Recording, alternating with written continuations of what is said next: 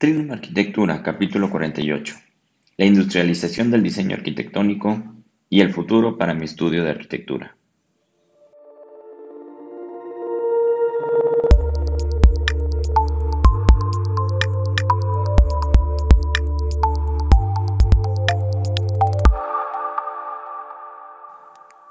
Hola, bienvenidos a Trinum, el podcast en el cual te damos técnicas, tácticas y herramientas para que logres llevar a cabo el proyecto de tu vida. Yo soy el arquitecto Enrico Ochoa y el día de hoy vamos a hablar un poco sobre los planes que tengo para, el, para mi estudio, para Trinum Arquitectura y sobre cómo los estudios actuales de arquitectura van creciendo de una manera que no es muy buena para, para la arquitectura.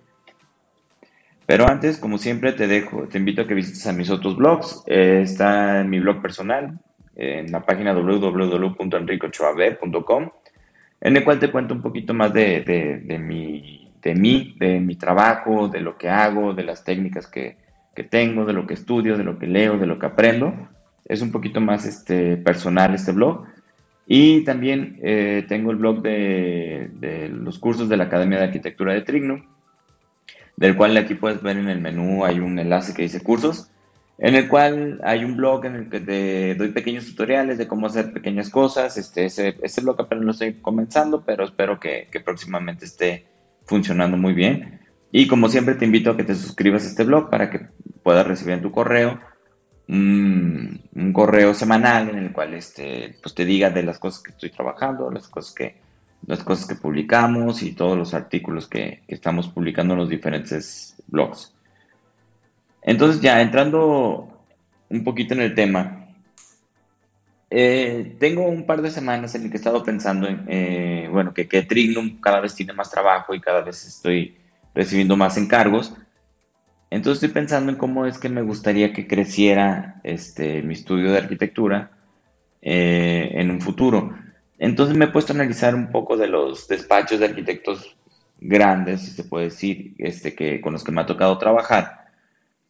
Y creo que, la manera en que crecen los estudios de arquitectura es algo muy malo para, la arquitectura en sí. Y le voy a explicar un poquito por qué, creo esto. Entonces, vamos hablando de, cómo empiezan los estudios. Por ejemplo, Trinum Arquitectura.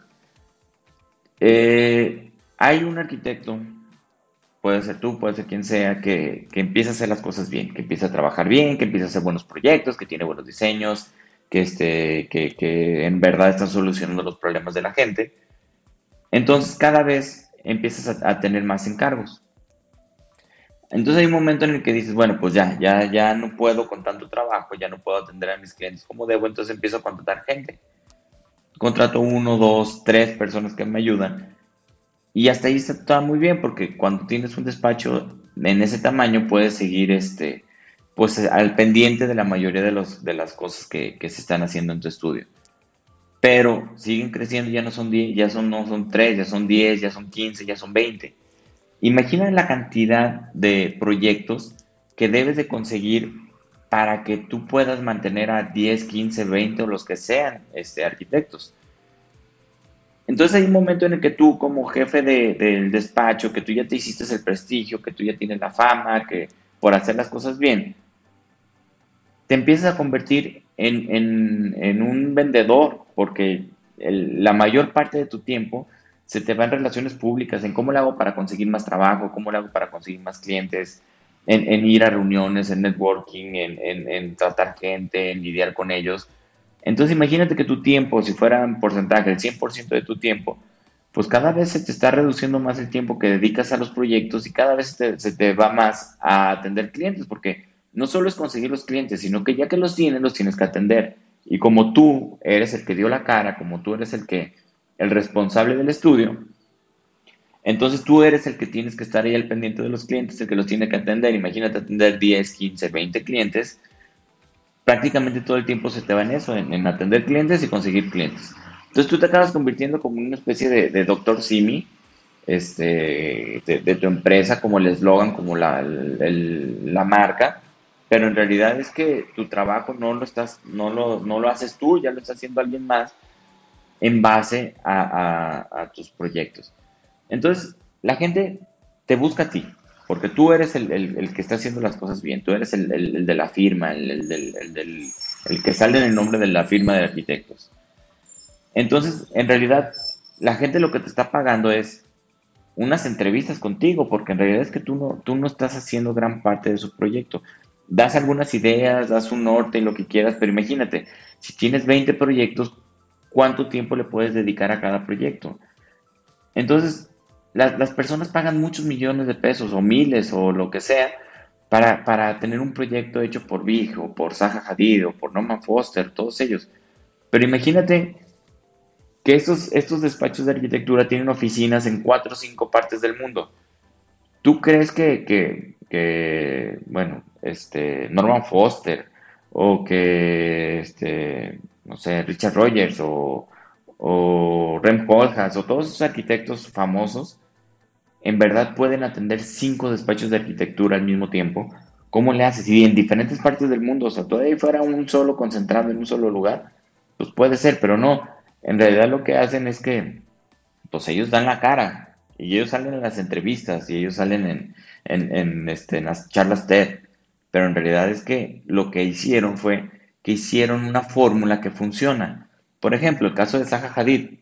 Zaha Hadid murió hace ya unos cuantos años, pero si te fijas, ella hizo una como, este, como base, como un fundamento en el cual este, educó, adoctrinó a todos sus dibujantes, a sus jefes de, talleres, a todos sus, proyectistas, de la manera en que ella hace las cosas. Entonces lo único que hacen es que agarran este, el mismo molde y lo van, lo van replicando y lo van haciendo, o sea, la misma fórmula que le funcionó a Saja, la siguen haciendo y la siguen haciendo, porque si te fijas los proyectos nuevos de Zaha Hadid Architects, en realidad si no sabes que ella se murió Zaha Hadid, puedes creer que sigue siendo ella la que los diseña.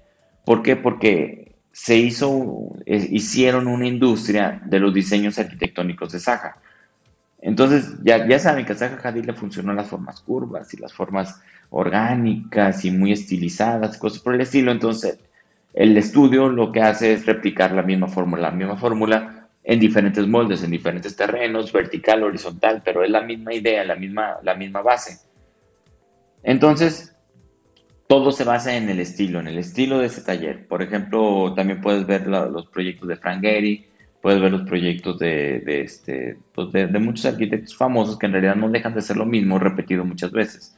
Pero en, verdad es que no es que, que, o sea, ellos ya agarraron su estilo, se puede decir, pero no es que lo hayan agarrado, es que ya enseñaron a sus dibujantes cómo hacer las cosas y lo único que hacen es replicar y replicar y replicar. Por eso es que no hay una gran evolución en muchos arquitectos, ya cuando sus despachos están muy, muy, muy desarrollados, muy avanzados. Entonces, pensando un poquito en esto, me, puse a ver si en realidad es lo que yo quisiera. Yo sé que muchos sueñan con que se, levantan, llegan a su taller y tienen sus 20 dibujantes y nada más llegar y ver cómo, cómo avanzan y, darles ahí dos, tres tips y ir atrás de ellos viendo ver lo que están dibujando y lo que están haciendo. Pero la verdad es que a mí no me interesa ese tipo de, taller de arquitectura. A mí no me interesa tener más trabajos, o sea, a mí no me interesa tener 50, 100 proyectos en, puerta. A mí lo que me interesa es tener 3, 4, 5 proyectos al mismo tiempo, pero que yo pueda estar involucrado en cada parte del proyecto, porque es lo que mis clientes están pagando. Están pagando que yo esté al pendiente de sus proyectos.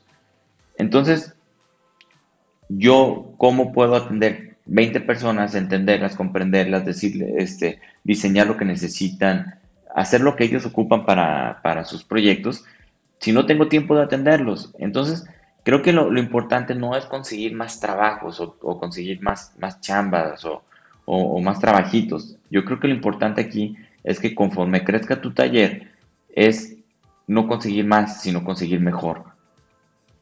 Entonces, esto no significa que yo tenga que hacer todo, porque durante mucho tiempo yo, yo hice todo, pues yo iba a los clientes, yo vendía, yo hacía el marketing, yo hacía la página web, este, yo los atendía, yo hacía las estimaciones, yo dibujaba los planos, yo hacía los modelos BIM, yo hacía los renders, prácticamente pues, todo se, lo, manejaba yo. Hay muchas cosas que puedes delegar, o sea, cosas que, no, que no son fundamentales. Por ejemplo, yo puedo diseñar la casa, pero a lo mejor el, este, la maquila de los planos, a lo mejor ya hacer los planos de permisos, o inclusive este, puedo dirigir los renders sin necesidad que hacerlos yo. Esas son las cosas en las que sí, sí van mejorando. O por ejemplo, yo ya no tengo por qué verle este, hacer el marketing. El marketing ya está pues, más o menos manejado y ya prácticamente se hace solo. O yo no puedo perder el tiempo pagando impuestos o, administrando la empresa. O sea, para eso hay gente dedicada en la misma empresa que, se encarga de hacer ese tipo de cosas. O sea, sí puedes ir delegando. Pero las cosas fundamentales de tu taller de arquitectura, como podrían ser este, el diseño, los planos, las fachadas, las citas con los clientes, las visitas de obra, atenderlos y todo eso, esas son el tipo de cosas que no puedes, no puedes delegar.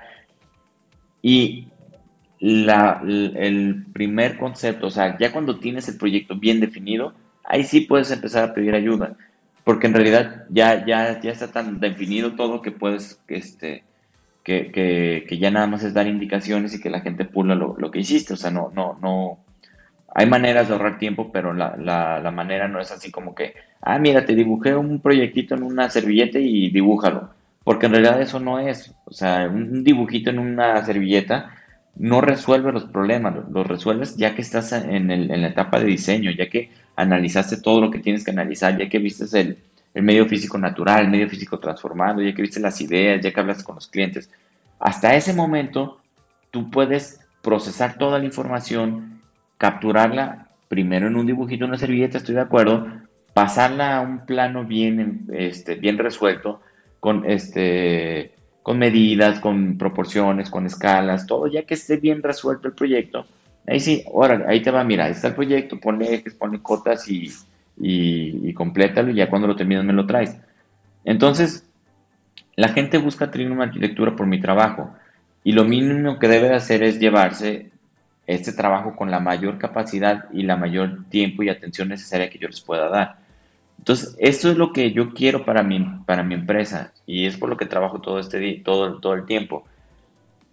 Me llegan muchas propuestas de trabajo, sobre todo trabajos así como que no son precisamente ni muy retadores arquitectónicamente, ni son este, pues interesantes o muchas son hasta inclusive algo chuecos, que la verdad prefiero dejarlos pasar. A mí no me interesa tener muchos trabajitos, yo prefiero tener tres, cuatro trabajos bien hechos en lugar de andar este, haciendo que el cuartito de lavado de la azotea de mi casa o que la este o que quiero hacer un techito en mi, en mi patio. Ese tipo de trabajos ya creo que ya los pasamos, ya, ya me sirvieron en su momento para, para pagar las cuentas pero ahorita lo que, lo que estamos buscando más es, es trabajos que sean más retadores, que sean más, más interesantes y que nos, nos lleven, este, que nos sigan haciendo crecer.